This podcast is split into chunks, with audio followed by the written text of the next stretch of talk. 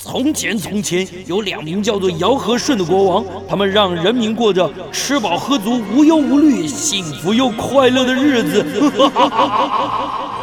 欢迎来到我的超级玩乐大帝国，在这儿，你可以轻轻松松吃喝玩乐，安逸享乐，快快乐乐。带着你那吃遍天下的樱桃小嘴，准备好你健步如飞的双腿。跟着我尝遍所有美食，玩遍所有国家。嗨，民国一百零九年九月六号星期天，欢迎大家继续收听九八新闻台 FM 九十八点一超级玩乐大帝国第二个小时的节目，我是主持人姚顺。我们第二个小时跟大家聊的是到花莲吧，到花莲干嘛？到花莲认识鱼，到花莲认识鱼，吃鱼，然后呢，嗯，从认识海洋，从认识养鱼去。去去认识一个观念，什么观念？永续海洋、永续渔业、永续海鲜的观念。有一个知青啊，文青啊，他对于这个家乡有一份有一份情怀，所以放弃了在台北的工作，回到了花莲，到了花莲去去做事，去开创了他自己的事业。这事业很有趣，这个事业是做什么呢？是推动食欲、食饮食的教育，另外呢，也推动这个海洋。海洋的旅游，让大家了解渔业。那这是一个特殊的商业模式，但是他做的还不错，所以我们今天特地把他请到我们现场了。他是谁？他叫黄文琪，是回游坝的创办人。回游坝啊，你也可以念回游坝啊，回游坝，回游坝啊，不管啊，就是八八八八啊，回游坝的创办人黄文琪。他从花莲的食育、食鱼的教育，还有产地的企业呢，创造了一个新的营运模式。当然，你要去花莲玩，可以找他。嗯，他可以带领你啊，从另外观点、从另外的视野去认识这个花莲的渔业。这个文琪在我们现场来跟大家打个招呼。是杨老师好，各位听众朋友大家好。来，你到底在做什么？回游坝。没有了，看镜头，就像名字一样啊，就是回游吧。其实我们就是希望带领大家回游大海，认识我们台湾的海洋的文化。透过鱼，你本来在做什么事情？嗯，我自己其实之前是读中山大学的海工系，是海洋相关的背景。嗯，所以我就思考说，哎，怎么去让更多的朋友去认识台湾的海洋？你你你学校毕业以后有做过什么事情？我就当研究助理。三年的什么的什么的研究助理？呃，中山大学海工系的研究助理。然后你的论文是写什么？我的论文呢是做海海岸的价值的评估。好严肃哦。海海岸的管理。所以所以所以严格讲起来，你你出了学校以后没做过别的事儿。嗯，对啊，直接从学术然后就转到实战，然后就创业了。没错，就创业了，就创业了。你家在哪里？我家在台北，对我是台北的小朋友，可是我的阿公阿妈家在花莲。他们做什么呢？就是做渔业相关的。下面有渔业相关，渔业 鱼抓鱼的，抓鱼的。我是在做鱼鱼拓哎，而且做做鱼饼的，还是做木鱼的？是是是，靠靠，那也是渔业相关。在在花莲的七星潭这边啊，经营定制渔场这样。啊，定制渔场，嗯，定制渔场。七星。是不是？七星潭，七星潭。我在七星潭一定会去。我以前在七星潭，我最喜欢去看什么，你知道吗？看什么？看那个船回来，然后呢，慢坡鱼吧。对对对，对不对？然后旁边那个冲那个白呀。哎，然后旁边不是那个时候啦，它旁边就有直接有一个那个市场。对，现在也是，现在也是。是。然后他们把那个大鱼弄上来。对，要是内行。然后，然后哇，然后慢坡鱼的一鱼可以。几乎每一个部位都可以使用，对不对？全域利用概念。对啊，宝岛慢坡。对，哇，姚老师真的。然后，然后我就骑脚踏车。深度玩这样。那个从七星潭环环潭没有脚踏车玩到有脚踏车道，有没有？有有没有？有没有？有有那很好玩啊！可是有的地方高低起伏好累哦。对 对对。然后现在有稍微比较好一些。然后七星潭环潭还有一些工厂，我不记印象中是。做鱼竿呐、鱼松的工厂，对对对不对？对不对？柴鱼博物馆，对哦，柴鱼博物馆哦，你看对不对？真的，其实蛮好玩的。内行，其实蛮好玩。连看冲浪那些也都知道这样。然后去很顺，回来逆风好累，对 好酸哦。顺风跟逆风，对不对？很累嘛。好了，没关系。讲回来，你为什么家在台北？却放弃了台北可能还不错的工作，回去创业，而且你创的是一个什么业？是呃你，没有被爸爸骂。有爸爸就 K 在头之类的，在菜头啦，对 菜在那个餐桌上就哭了，就说就真的就是一定要回去吗，是真的，真的哭了啊。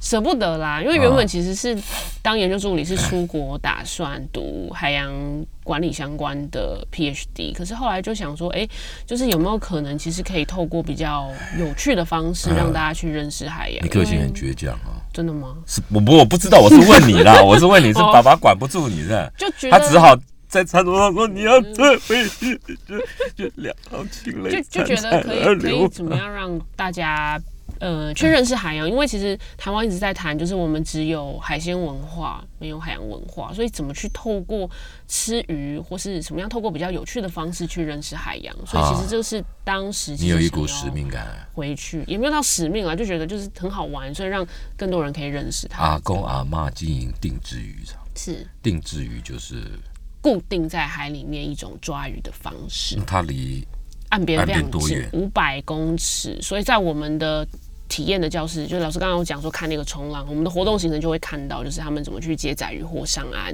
然后新鲜的渔获上来，然后到平那常。那个渔场都是捕什么鱼？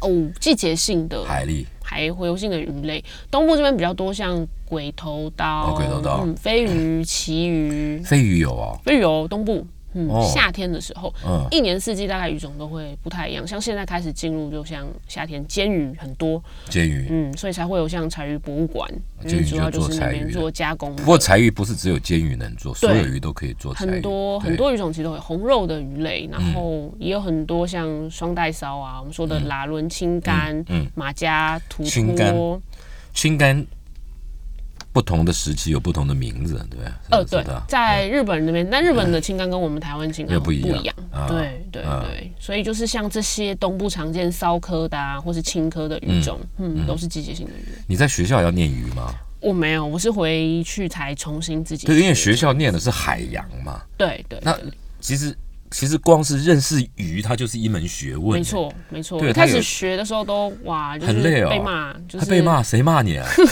啊，就是你你你你大学生呢？你你你在你是在骂要我骂我们都？要重新学，因为以前在学校认识鱼都是就是像个台子放在上面嗯一只鱼嘛，就放在那里慢慢看，然后还可以看图鉴。可是嗯渔场就要不然就看遗照，对不对？对对对，鱼图鉴。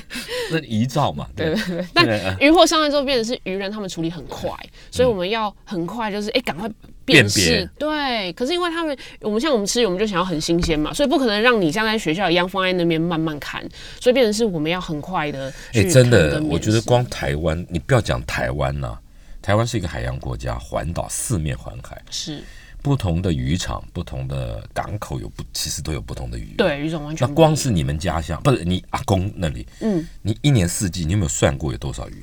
大概定制渔场呃常见大概是平均三十种左右，三十种什么？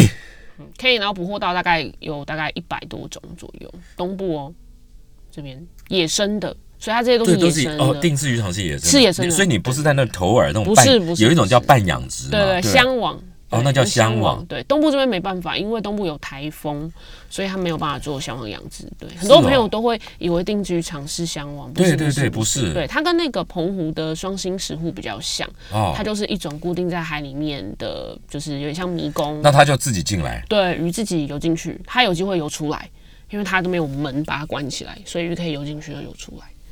所以他是那那那我怎么确保我？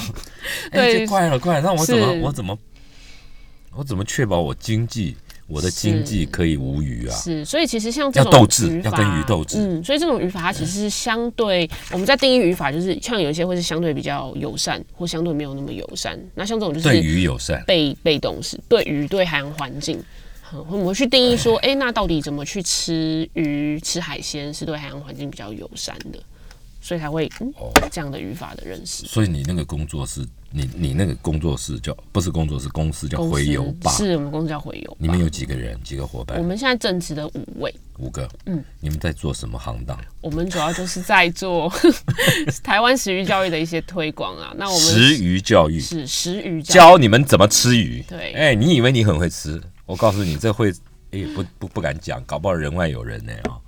也就是是教大家怎么去认识台湾的鱼啦。因为我们就发现说，哎，其实现在大部分都会区的大小朋友，可能我们在吃鱼都是鲑鱼。鳕鱼那个不是台湾鱼对，是进口鱼，所以像姚老师就知道。可是你就会发现，哎，真的很多的大朋友、小朋友其实真的吃鱼。我们对于台湾周边的海洋资源认识真的太少了，所以有没有可能其实可以透过像这样的食鱼的一个教育，我们可以多认识台湾在地的鱼，所以我们就不会说，哎，进口鱼碳足迹，然后或是像我们可能吃到一些食数量可能已经相对比较少的，像黑尾鱼。太平洋黑尾其实数量很少了吗？越来越少了。对，所以其实像不会，还在听说今年这两年又多了。嗯，可是就是它其实会有一些科学的数据在后面去做一些佐证，所以我们也会透过就是像一些学术单位的合作，我们参考中央研究院的一些资料，去建议说，哎，到底哪一些鱼种是建议大家比较适其实鱼很多啦，台湾鱼很多，你一年一年，你只要尊重海洋，尊重万物共生的权益，你不要。不要捕捞过量，它一年总是会再产的嘛。是是，那你是你你就不会，你就是永续就生生不绝。没错没错，对不对？你不要还人家还小你就把它弄上来。没错没错，所以像是挑选鱼种，像哪一些鱼种是哎这个季节数量比较多，然后我们建议大家你可以食用，然后教你怎么煮，因为大部分台湾朋友我们没有机会去说哎认识它或是怎么煮。我觉得我觉得这个部分这个部分不是消费者的问题，我觉得是供应商要负责任，就是你。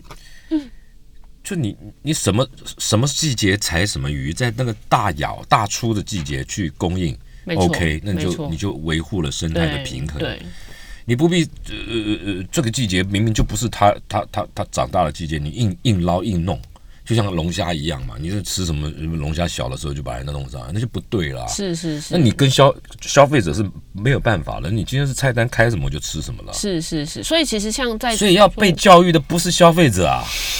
是吧？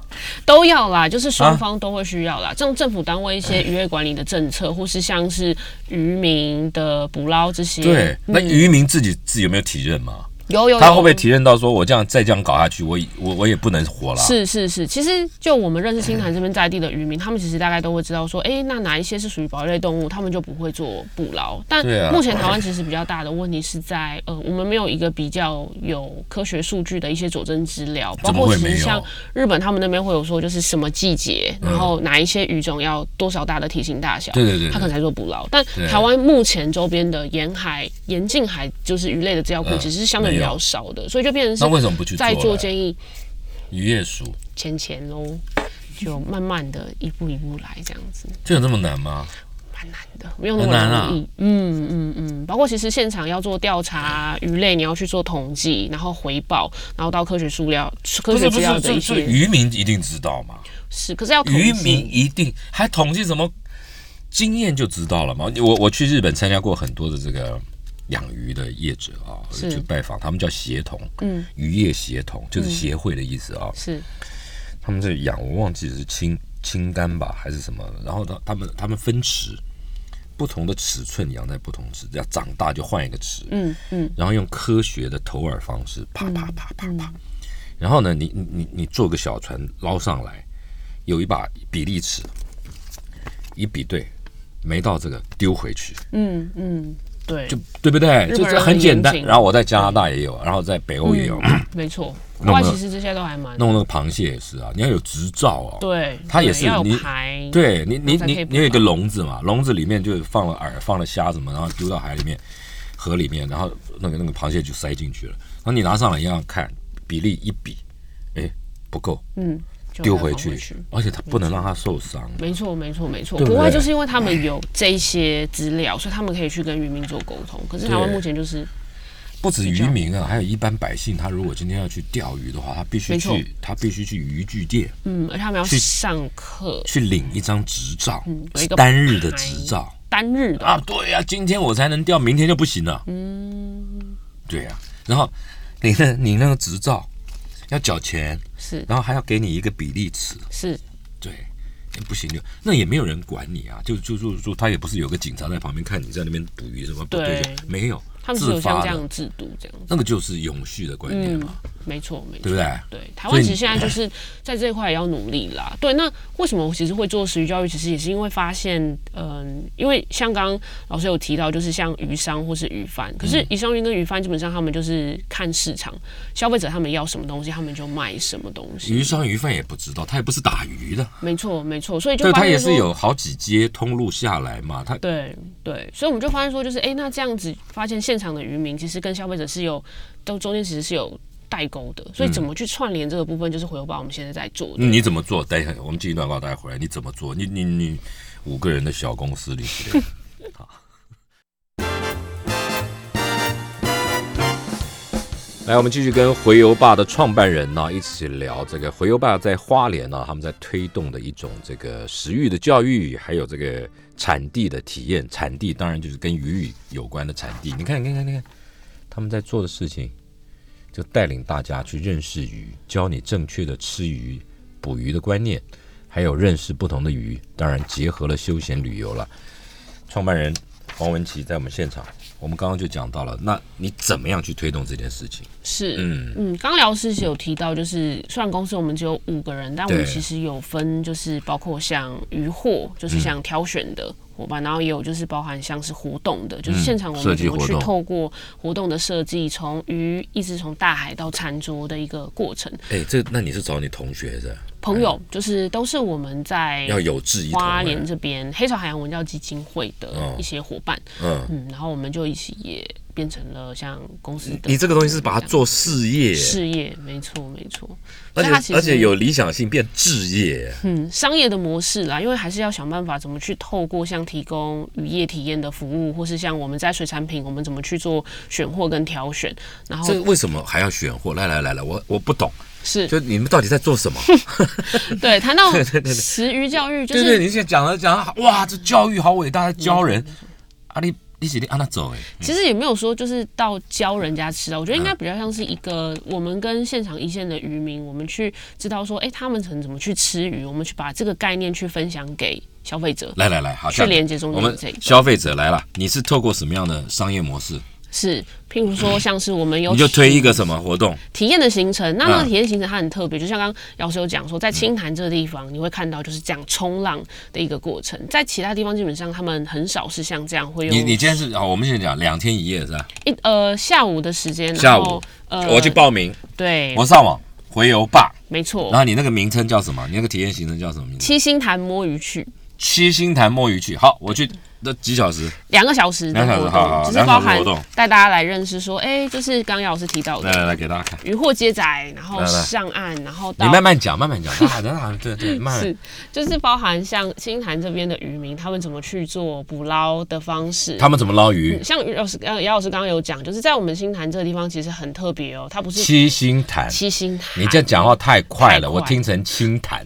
七星潭，啊，对，那这边的渔民他们怎么从大海、嗯大船做捕捞，然后到把渔获嗯就是接载，然后冲浪上岸。那因为它的冲浪嗯。就要顶着浪。没错，顶着浪回来用人力的方式。那因为在七星潭这个地方，它定居场其实离岸边非常的近，嗯它跟其他的语法不太一样，嗯因为它是固定在海里面这样。这个是体验行程中的一环。对再来，再来上来以后渔获上岸之后呢，我们会带你去认识说，哎、他们怎么去做捕捞，还有这个季节到哪里去教他们？在我们回游坝的食鱼体验馆，你们有设立一个馆哦。是我们有一个基地在那个地方，哎呦，在这边，哦然后我们有无敌的海景，但重点是这个季节会有什么鱼？我们会有一只实体真鱼的鱼老师会在现场，让你那那个老师哪里来的？摸鱼，就直接从大海里面把它抓上来的。哦，你们叫于老师。是于老师，所以哦在像夏季的，我们现在就是在介绍煎鱼，所以就会有大小的朋友就可以在现场观察、触摸实际的一只鱼，然后再到后面让你自己 DIY 煮鱼的料理，所以是那你一个一个一一个梯次都几个人？我们平均一个梯次，呃，我们都是预约制的，嗯然后十五个 maximum，然后我们要一人派一个人一人就成型。只要你上网报名，你想要来体验，一个人就成型。好心酸哦。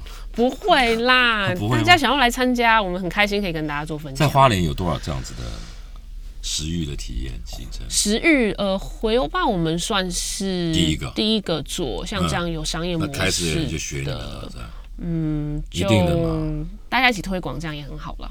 一定有人学了吗？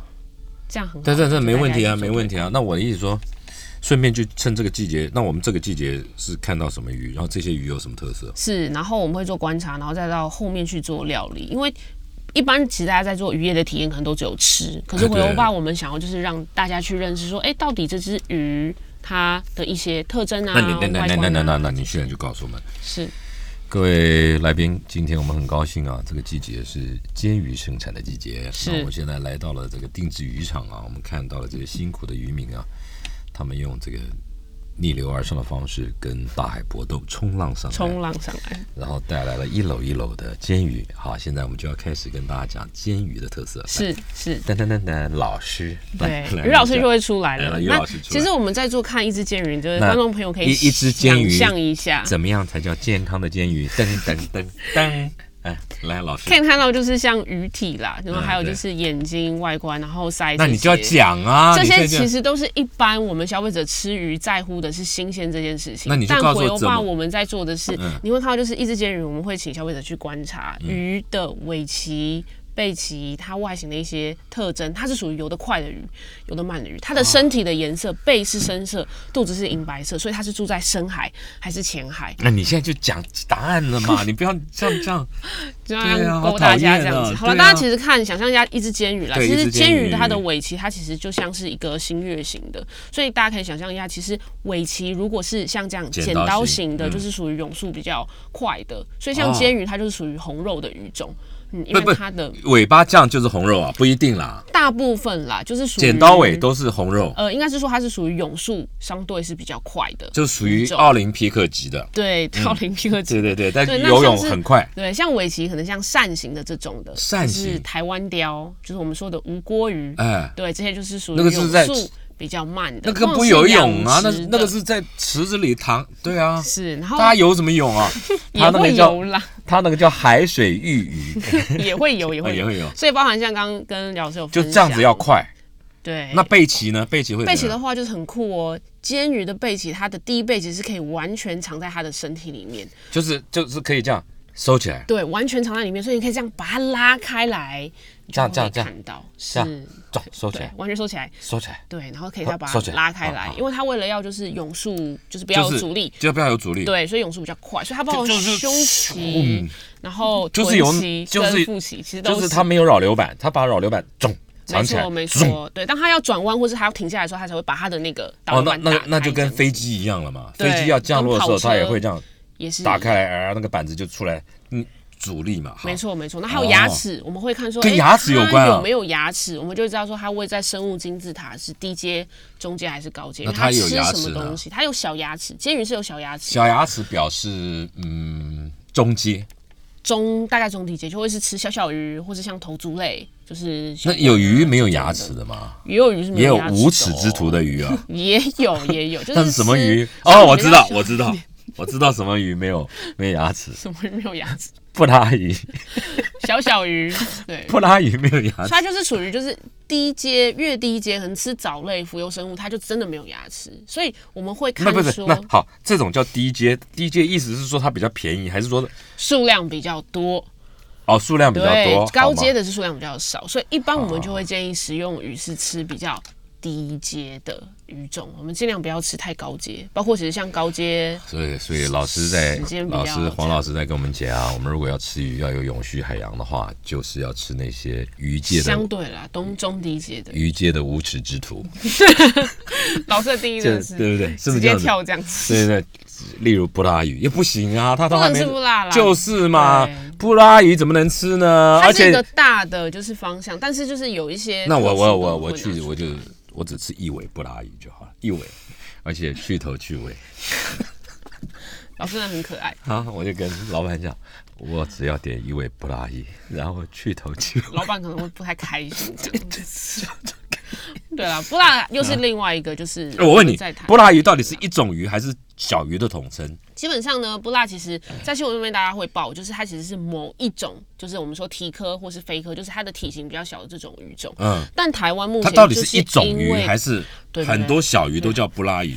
但台湾因为目前在稳摇渔业这些管制上面没有那么完整，真的在有些地方在特定的季节，它是真的是某一种提科或非科的单一的蹄科、非科，蹄科跟非科。蹄怎么写？提就是一个鱼鱼，然后再一个日对，呃是，是，这是是啊，对对然。后飞就是一个鱼，然后再一个飞飞。啊，这是什么？这是蹄科或飞科，对，这这两个科是怎么样？呃，它就是因为呃鱼有分种类，对对界门纲目科属种嘛，啊对，科科对是科，对对对。青科啊、嗯骚科啊这种，嗯对它是科，然后它是属于鱼体相对是比较小的，但是但是台湾目前在就是稳摇鱼这些的管制稳摇鱼什么意思？就是我们说的不大，就是刚刚老师说的，就是小只的这啊，种稳摇，嗯对嗯稳摇鱼嗯类怎么样？因为它目前的管制上面还没有那么的完整，所以我没有就办法去没人管，所以还没有办法知道说，哎、到底这一次这个渔民他们捕捞到到底是单一的，就是所以所以他不知道他的鱼种。他捕捞上来，你根本不知道他捕捞到什么了。对对，消费者我们没有办法去知道，因为在管理层面，我们还没有没有办法可。是，在菜场我们看到是白的嘛，对，因为小小的嘛挑过了，就是小小白的嘛。所以其实还是会碰到，就是像某一些季节可能会有单一的，但是目前还是会有状况，就是像刚刚老师讲的，是很多鱼种它的小 baby，然后哦被捕了。好，那我们讲回来啊，那你那个你你那个那个行程两两个小时，是我们看到了渔民辛苦的冲浪上来，把鱼弄上来。我们接下来到我们的教室，告诉大家啊，这个剪刀尾，这个背鳍，对，那接下的观察，接下来呢？然后再到就是大家可以开始品尝自己，我们可以从前面的鱼类观察到后面，我们可以去有一些连接，就是哎，红肉的鱼种它的口感会是什么样？来来来来，那你讲一下啊，红肉鱼的红肉鱼的话，它基本上就是营养价值比较高，为什么？因为我你怎么这样子呢？它你怎么？对它的其实在，嗯在就是红肉鱼啦，它其实通常会是说它的血液，它是应该是它为什么它是血红的？为同样大家同样是鱼，为什么你的肉是红的，我的肉就是白的？是为什么？大家会看，就是为什么嗯我们怎么去定义说红肉鱼跟白肉鱼？就是在它还没有煮之前，肉色的颜色是红色的，就是红肉鱼。像煎鱼、有没有？旗鱼这种啊啊不然呢对。那白肉鱼的话，就会是它还没有煮之前，就是生的时候，它会是白肉鱼。就是海那通常他们会是对对对海蛎、对土托这种的。对对对那通常他们会是说，就是红那个红肉鱼，那个红肉鱼的红是怎么来的？我们进段啊带回来啊，这个海洋专家给我给我们，因为他他他不止念海洋哦，他他他家族也在做跟海海洋有关的啊、那现在又又在做海洋体验，我非得把他考倒不可。好是待会回来。我们继续跟花莲回游坝的创办人呐、黄文琪，对，这这种游的很快啊，就是 直接过来这样子。是是是，聊这个，因为他在回游坝在花莲呢、做的是一个食育体验，还有这个海洋教育推动的工作。他把休闲旅游跟教育整合在一起。他也你可以去去花莲七星潭去看到他们这个渔民怎么工作作业的情形，然后鱼捕捞上岸以后，他们会告诉你怎么认识这些鱼，然后一路到体验。那我们就讲到这个料理了啊，怎么弄啊？所以其实，在现场你们会自己做还是找人做？哦，没有，我们都是让你要客认真做人自己 DIY 自己什么？你就不负责？不是这样子，那自己做，是因为我们发现，就是现在大部分台湾的朋友，为什么大家不敢吃鱼或是买鱼？因为大家不会煮，不知道怎么煮。哦，我突然想到一件事了，刚刚还没解答。红肉鱼跟白肉鱼同样平平都是鱼，是为什么鱼会有红的跟白的？是是那红是是怎么来的？红肉鱼基本上红肉鱼就是属于它的泳速要比较快，所以它不是不是跟跟流跟跑步有关哦。对对对对，跟它游的就是速度的快慢有关，所以为什么因为它速度要比较快，所以它在血液里血液面的比较多血氧就是它要含氧要比较多。所以它肉质是红色的。，对，所以它的肉质是真的是这样吗真的真的，你可以查，对，是因为这样子的原因。金鱼是什么颜色？金鱼，金鱼 不是金金鱼，我说是大大金鱼金，沙还是金鱼？不，是金，就是金鱼金最大的哺乳类啦。对对，是哺乳类的。对啊，它什么肉什么颜色？韩国有在吃金鱼啊，日本也有啊，台湾不能。当然啊，北欧也有啊。那它到底是怎样啊？白色的它肉是白的，肉是白色，乱说，要看 要看金种。它哺乳类哎。老师，这个就是哺乳类，我们就因为回报我们是在建议可以食用的鱼啦，哺乳类动物我们就好对好不建议食用这样。那你说你是说，因为它要泳速比较快，所以它需要含氧量高，所以它肉是白色的，它的肉是红色的啊，，红色的，对，它的肉是红色的。是这样吗？嗯嗯嗯，就是您可以看到，所以像有一些鱼种，它的肉深红色，像旗鱼这些也是，就是属于速度比较快的。旗鱼是红肉，旗鱼是红肉，嗯，旗鱼看来就是雨伞旗鱼这种。那白带鱼什么肉？白带鱼是白肉，因为它是是鱼生还是生鱼肉还是生的时候是白色。鳗鱼是什么色？鳗鱼是白色的。你在想，老是很可爱。我在想鳗鱼要不要游泳？它也要游泳啊。泳速相对比较慢啦，所以你看鳗鱼的尾鳍就不会是像我们刚刚讲的，就是是尖刀型的。所以你可以看到，就是像这些鱼类的观察，鲨鱼，鲨鱼是属于就是红色的。呃，鲨鱼要看也，大部分也是有一些是属于白肉的鱼种，对，也会有一些是可能这这就其他的案红红红色就是这个这个原因，对，血血液含氧。比较多，所以它的肉是红色，没错，就这样而已。那红肉鱼跟白肉鱼，你觉得口感、风味与口感最大的差别没错，像红肉鱼的话，它就会是我们说的鱼的味道会比较重一点。是这样吗？嗯，红肉鱼的鱼的味道会比较重。像我们青潭这边的渔民，大家就想要吃，就是可能味道比较重。那你们那里七星潭最有名的慢坡鱼，它到底是红肉还是白？白肉啊，因为它是生的时候是。可是可是很多人就在讲啊，这个白肉鱼它身上比较有一个脂肪比较多。脂肪比较多，然后脂肪多会有一个乳香，像红喉、安熬、黑喉，李老师都吃这种啊？不不是你是怎样？不 不可以哦。安熬跟欧熬都是最相对价格比较高的，不是那它会有个乳香，为什么？还有鳗鱼也是嘛，白鳗它如果够厚的话，它会有一个乳香嘛，creamy 的那味。那那个味道是怎么来的？这脂肪啊。呃，鱼当然对鱼脂鱼油啦，就是在像我们就会说，omega 三，一般在吃鱼的时候，你怎么这样笑？秋冬季，因为就是鱼就是。我们都会举例，就是其实我们在选鱼跟选另外一半不一样，选另外一半就会想要选瘦瘦的，也不会啊，杨贵妃怎么会说？选瘦瘦的，但鱼你就会想要选就是胖胖短短矮矮的，就是因为鱼大家就会想要吃就是有油脂，对啊，不然而且鱼油对身体好啊。它那个油跟那个鱼油这个我不确定，我不敢讲这样子，对，但就是我们在选的时候，对我们就会是说就是想要吃像秋冬的鱼，所以像为什么而且日本这边的鱼会比较好吃，因为它比较冷，然后鱼它鱼身它可能会要不是那那好了，那我们现在已经进入秋天了，那你现在你七星潭现在开始要什么鱼了？七星潭在七八月是休渔期，所以我们现在开始抓，包括像是鬼头刀，嗯，然后开始进来，或是像土托、马家这种的。土托好吃在哪里啊？土托好吃在哪里？对啊，你讲一下，你就像老师刚刚讲的那个 creamy 的味道啊，有吗？白肉，因为土托也是白肉鱼，然后我们台北人讲土托是康氏马家纯。嗯。哼，就是鱼类其实有分中文名跟绰号，像土托的，在我们花莲人这边讲的土托就是吉村，另外一种，对，不一样，不一样。吉村跟康氏马家村，然后吉村的话价格相对比较便宜。不是你，你今天这样太专业也不行，你不能那么 一直把老师就是我的意思说，我今天拎个。拎个菜篮是。跑到。市场去跟那个鱼贩讲，我要我要买吉村，对，我要马家村，他怎么知道你在讲什么？没错，没错。所以其实，在这样 的食鱼教育的过程中，其实就是我们会要教大家说，知道它的中文名，因为渔业署其实现在也在推这个概念，就是证明。不，你不能只教消费者啊，你要教供应商啊。没错，所以阿尚阿尚，我要 我要买迄个马家村呢。嘿，买家，黑就是 mega mega 公 mega 应该姚老师就听过了。哇家歌舞村。但是我不知道你说的马家村是什么。对，所以其实，在在教育上面，就是也会要接地气，所以它要包含就是它的绰号，我们也会要让消费者知道，所以他不买的时候才不会讲说，哎，老板我要吉村，然后面说我你在说什么这样。就是啊，所以我们会说吉村在台北人讲就是石桥九条啊。所以你看，就是其实有非常多的这些在里面，但是为什么会要教大家认识？因为你看，两个都叫土托的鱼，但是价差三倍。哎，价差为什么？因为它就是什么叫不知道你你达人呢？不是不知道，就是达人不同种的鱼你怎么可以到最后这样？吉春吉春的话，它的肉质是比较扎实的。康氏马家珍吃起来肉质是稍微比较软、细致一点的。台湾人喜欢吃软的、细致的软，像刚刚药师有说喜欢吃红喉跟黑喉，这种就是属于。哎呀，来了，你就顺便讲一下，你那里有没有价值比较高？红猴、黑猴也有，但定居场比较不容易抓到，因为红喉跟黑喉比较是水深深度比较深，就高阶鱼。不是不是水深，那深度那深度它有没有牙齿？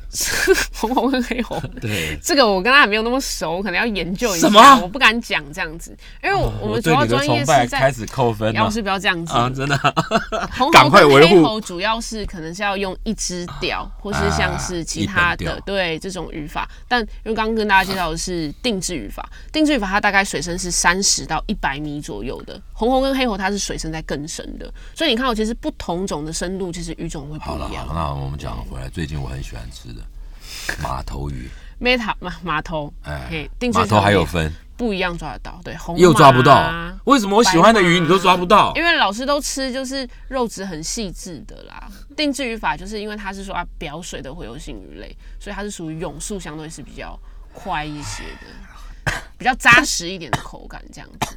是，因为老师口袋比较深啦，所以都吃这种这样。可以吗，老师？好了，红猴黑猴是怎么样？红猴黑猴他们腐腐败比较快，为什么？也不是腐败啦，就是它比较容易住在住在就是水比较深的地方，啊肉质相对比较细对，它可他们比较容易腐败啊，比较容易腐败。对啊老师是有 真的啦，你自己买是有放很久，不是不是不是，这些鱼哦。不适合长途跋涉运输，因为它很快就会蛋白质分解就发臭。是是，鱼类其实都是，因为可它是是因为它好吃啊，分分解比较。台北海岸周边啦，基隆这些其实严禁的基调好吃啊，也都有这样，对不对对，台北的朋友也而且是而且，那那你认不认识马头鱼？有有不认识啊，认识码头啦，有认识有认识不熟有认识，但没那么熟。对，啊？那还要好好交交往一下。好好好好好。好，那这个季节除了鬼头刀，还有什么花莲？这个季节的话，在你们那个附近嗯是雨伞旗鱼也有，雨伞旗鱼又是什么？嗯雨伞旗鱼什么叫雨伞？旗鱼有分很多种，那你就什教一下黑皮旗鱼、白皮旗鱼、立式旗鱼、哎雨伞旗鱼。听说最近黑皮旗鱼很厉害，怎么说？意大利师傅有在用啊嗯用台湾的吗？啊不啊不然呢啊不然用国外的啊 因为有一些是以就是比较稍微比较远一点，然后抓回来的，没有啊急冻的那一种。没有，他们讲说这个黑皮旗鱼很好吃，真的啊，你有没有试过？没有。黑皮的话，花莲这边比较少，这边比较多是雨伞旗鱼。那雨伞旗鱼的特色是什么？雨伞旗鱼又是游泳很快，又是尾巴这样子啊？那你不能只有一套版本吗？它的话，雨伞旗鱼我们其实在挑选，或者说要买就是金龟吧，就是要有金瓜肉，它的什么叫金瓜肉就是？它的肉的颜色会稍微有点橘色的。哎呦，嗯，这个就是我们说就是雨伞区最顶级的，就是它的油脂的含量，就老师刚说 creamy 的那一个，就是它的油脂的含量是够的，所以它的肉的颜色会是像金龟吧。这种就是有点金黄金那黄，可以干嘛？？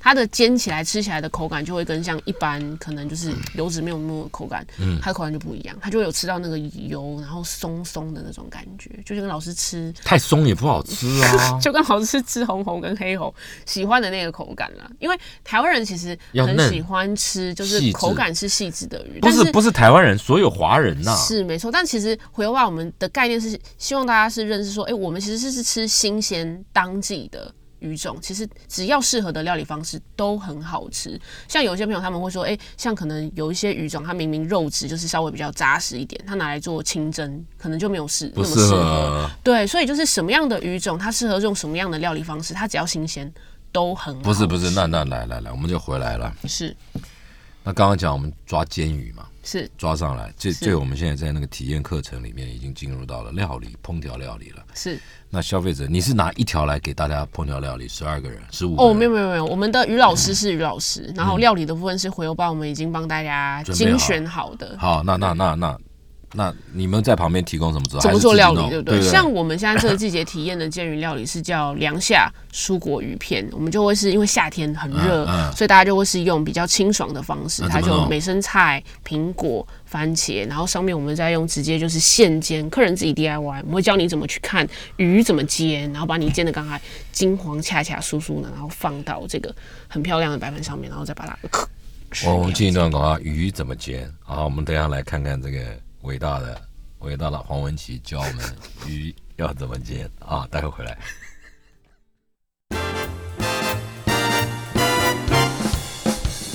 来，我们继续回到节目中啊。今天在我们现场来宾是这个在花莲啊，非常有心推广食育教育，还有食育体验、海洋体验，因为他想推动永续海洋的观念，让大家知道，这其实海洋里面的资源呢、非常的丰富，因为因为他们七星潭附近的这个定制渔场啊，他们的鱼都是呃比较回游速度比较快的，是对，游泳速度比较快的。那这些鱼，它们的肉比较结实，比较扎实，但并不代表它好吃不好吃。所以呢，他希望透过不同的角度让大家认识这花莲地区的海洋资源。像他的体验，你看哦，他一路过来，一路过来，呃先是从先是看这个渔渔民怎么样辛苦的打捞上来，产地的认识，产地认识，还有他们操作作业的模式。中间这个是介绍鱼的特色，于老师的观察，他们把这个鱼叫老师啦，因为从鱼身上来学习嘛，所以他们把鱼尊称为老师。然后最后当然就是要体验，用不同的烹调料理方式来体验它带给人们的味觉的享受。那你你会用什么方式？像煎鱼，你们会建议用什么烹调料理是？像煎鱼，大家就会觉得它是属于口感可能会稍微比较扎实。嗯嗯，那所以其实，在产地，我们的就是算我们的优势吧，就是因为煎鱼很新鲜，嗯所以我们其实在日本，他们四国那边，他们有一种是叫做 tataki 的方式，一那种半炙烧的方式。所以其实，在煎的时候，我们就会建议大家说，哎、我们在煎鱼，大家都很怕说，哎、煎鱼就是会翻翻翻，然后翻到就最后就烂掉，不要一直翻。对，鱼肉其实算是相对比较脆弱的蛋白嗯质，所以通常我们就会使用就是呃火跟油都是比较热的，热锅热油嗯之后，我们再煎鱼。那煎鱼放上去，你会看到就是它接触到下面锅底的颜色，嗯它变成白色，超过肉身剖面的一半之后，嗯就差不多。就离火，对，没就可以翻过来翻过来。嗯对，像很多朋友都会想说，哎、放下，然后就要赶快那。你带不带皮？呃，我们的煎鱼是已经做去皮嗯的部分，啊，只剩肉。对，然后再来就是看，诶，超过白色差不多，我们就把它翻过来，嗯嗯，那就是两面差不多，我们就可以把它拿起来。因为煎鱼就像刚刚姚老师有提到，最怕就是煎过头，就会搭搭。柴柴不好吃，嗯嗯嗯所以其实像这种鱼类，我们怎么去做适合的呃简单的料理方式，让大家去。那你们是活鱼来弄嘛，对吧？我们会端活鱼来处理。那你们杀鱼有没有教教人家怎么杀？人道杀法？呃，我们自己也有一间就是专门就是温控的处理室，嗯嗯，你们怎么杀鱼？我们自己的话，就是像渔场他们渔获上岸，他们会用像加冰跟加海水，很快的让它就是比较挣扎，嗯就是就是昏迷了。对，然后上来之后马上进到我们处理厂做三清处理，然后再进三清是哪三清？呃去鳞、去鳃、去内脏，嗯，呃，然后除肚这些的，然后再进到冷冻库。那放血嘞？放血的话，呃，你放还是上游放一？定是要鱼场放，因为放血一定要在鱼还是活的时候放血才有效。很多像一些呃料理餐厅，可能他们会用放血就是来做就是一个料理上面的一个宣传，但就是大家要记得，就是其实我们在做鱼体的放血，一定是要它在活的时候放血，其实才有用的。他死掉的时候放血是没有用的。当然死了怎么放？他都僵直了所。以基本上就是要做放血这样子，一定是要在渔船上，在捕捞在上渔船上就放，，对，没错，不能骂就是到岸上所以，在渔船上放完它才冰，才才生动，对对，是不是？才动，然后才嗯回到岸上，再做渔获的处理，这样才有、才有效果。你知道，你知道，我看很厉害的日本料理师傅，他们怎么杀鱼，你知道吗？用一根很细的金属探针，弄它的那个，没有从尾巴进去，不是从哦头尾，巴这边从尾从尾巴一路弄到脑下垂体，嗯嗯，动一下，它就那是非常人造抽神经，他们那种叫就是就是抽神经，神经递啦，日本人叫神经对，地。好像那个是比较相对人道的一种杀鱼法。嗯，它也是让它另外一种就是延长保鲜的一种方式。还有就是就是就是这个放血，好像是尾部一刀，头部一刀，对，然后放嘛，对吧没。错没错。然后放血的时候还要灌海水进到它的血管是，就是要让它的就是里面的那些血液彻底冲出来，因为鱼肉腐败最一开始就会是从这些就是血嗯含量比较多的地方，对因为那边是属于营养价值比较高的，哦。所以是要从那边先把它清干净。那我请问你啊，嗯怎么样去除鱼的那个鱼腥味？因为我们叫血河，是血河。怎么让怎么去除这个部分？所以其实像回游吧，我们自己的渔获嗯。啊，就是它其实非常高纲，就是我们其实，在煎鱼，其实煎鱼它有蛮大的一个部分，身体它其实是有血河的对对对，那个块所以那边腥，嗯，就味道比较重，所以我们那块其实会去掉。可是去掉我们不是丢掉哦，我们就把它开发成是宠物的鲜食，就是猫咪跟狗狗，因为它们其实就喜欢吃对味道比较重的嗯。那个部分。所以像在处理鱼货，我们会把红肉特别再取起来，然后还有就是在处理就是整尾鱼的时候，是要拿那个牙刷哦，去把那个血盒或者它旁边有一些对对，都要这样子刷，要不然它会。臭啊，会对很腥。弄得很干净，然后最后再把它用就是毛巾，我们要把它擦干，嗯然后才进真空包这样子，所以它才不会有血。我们在进到真空冷冻哦，这一段是你们自己作业啊？嗯，我们就是这一段跟渔场有合作，有一些会是请我们渔民来做处理，那后面就是比较或是要做品管，就会是回报我们这边自己。那现在已经到九月了，十月，十月产什么鱼？十月的话开始就是马家这些鱼种，那那好吃吗？马家好吃啊，真的，好吃在哪里？下次要送一箱也有，哇，怎么一箱？真的那怎么好意思嘞？真的马家，你只要送我一尾布拉伊，然后还要去头去尾，是不 啊，是？对对，不是，那你怎么料理？马家的话，其实你又给我至少不要都有只一招，好不好？马家的话，基本上就是很简单，清蒸，啊，对，或是干煎。鱼其实新鲜最简单，吃它的原味就好了，不需要说太花俏的料理的方式。嗯嗯所以就基本上就是干煎或是清蒸，你就吃它的原味，加一点点的盐巴。像回油鲍鱼，我们都很新鲜，所以嗯你就不要太多的调味，越简单。因为现在其实我们在讲说，就是简单食，嗯就是越健康，尽量低的调味。所以就是基本上都是这种烤煎。哎，这这样讲起来，你两小时怎么弄得完啊？您说你那个体验，你所这一趟以很扎实啊，很扎实你。你又要又要又又要又要去海边看他们看他们冲浪，回来，然后又要到又又又又要去介绍，然后又要吃，这样两小时怎么做得完？我们空间的好处就是它就是就是直接在海的旁边，所以其实可以就直接可以看到他们你们你们好，今天我面对七星台啊，这样面对七星台，我记得右手边以前有一个有一个咖啡馆啊，对对对那，咖啡馆还在不还在还在还在那个叫什么咖啡馆？很炫啊，那白色就很那个，对，原野原野，哎，对对对，还在。还在还在。那那那你们是在它的哪里我？们就在它的左边这边，就在七星潭游客中心的这边。哦，那里，然后然后在最左边有有一些那个是以前的市老市场的那种石头的，那还在吗？还在还在还在那。现在鱼上来会在那个地方整理？拍卖的话，家风的话，因为他后来搬到就是美伦工业区那边，哦嗯，所以他现在就是那边已经变成就是其他的使用这样子，变成其他用途。对对那你们就是在那个我们在海景的第一排直接面海，你就可以哦看到海上捕捞、打捞的作业。那就我那我就在我就坐在你那里看就好，我不必下去看了嘛。没。错，所以直接就在但是但是下去走在海边有走在海边的好处。另外的感受啦，就捡石头现在不能捡了，啊，不能捡现在了。不能捡了。下面对，为什么？因为 那时候就是中国大陆朋友开放，然后大家如果人手一颗，可是那个不是国家公园，为什么不能捡？那边是风景管理，就是也不能不能说不是国家公园就就可以捡啦，就是因为它那边很多石头，我们如哦果每个人都拿了一颗石头就，没有啊，就变成沙石滩，变成细细细沙滩。这样就海就这样越来越这样倒退、哦是这样吗子没哦错、不能捡了现在不能捡了，捡了会不会罚。要提醒你，记得当时年纪小，还可以捡的时候，我爱谈天你爱笑，现在不能捡，现在不能捡。好吧？是那你把当年我送给你的石头拿回来，我们放回去。一个纪念的，对。没有了，好了，所以这个就两小时，那生意好吗？一个礼拜几堂？哦，我们的话每每天都有都有，然后一人就成型，所以您直接网上报名啊。今年因为就是国旅大爆发，我们暑假还不错，还蛮多亲子爸爸妈妈会带小朋友一起来，因为哦，小朋友也来啊、嗯，因为少数花莲其实有像这样的比较是食欲的比较深度啊，动手的比较少。欸因为花莲，要不然就是石头啊，就认识大理石，大理石要不然就是还有什么花莲比较热门的。有啊，现在也很多啊，部落体验啊对对对对对对嗯对对然后也像是山林的啊，因为花莲真的大爆境发哎很多花东，对不对？老师看什么时候来？真的啦，花莲玩不完呢、真的真的。我有一天做光专辑，光是一个光是一个夜市就就逛不完了哈。除了夜市之外，而且花莲今年有好多新饭店，嗯，嗯，有好多新饭店。准备要新的，好了，听众朋友，我们节目时间已经到了，来来来来看看看看，这个很有心啊。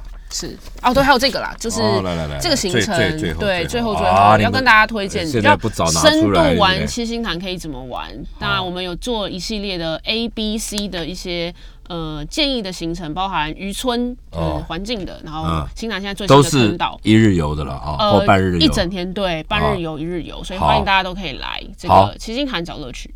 七星潭找乐趣，记得找回游吧。我们今天谢谢年轻的创业工作者文琪，希望你的事业蒸蒸日上。好，拜拜谢谢老师，拜拜，嗯。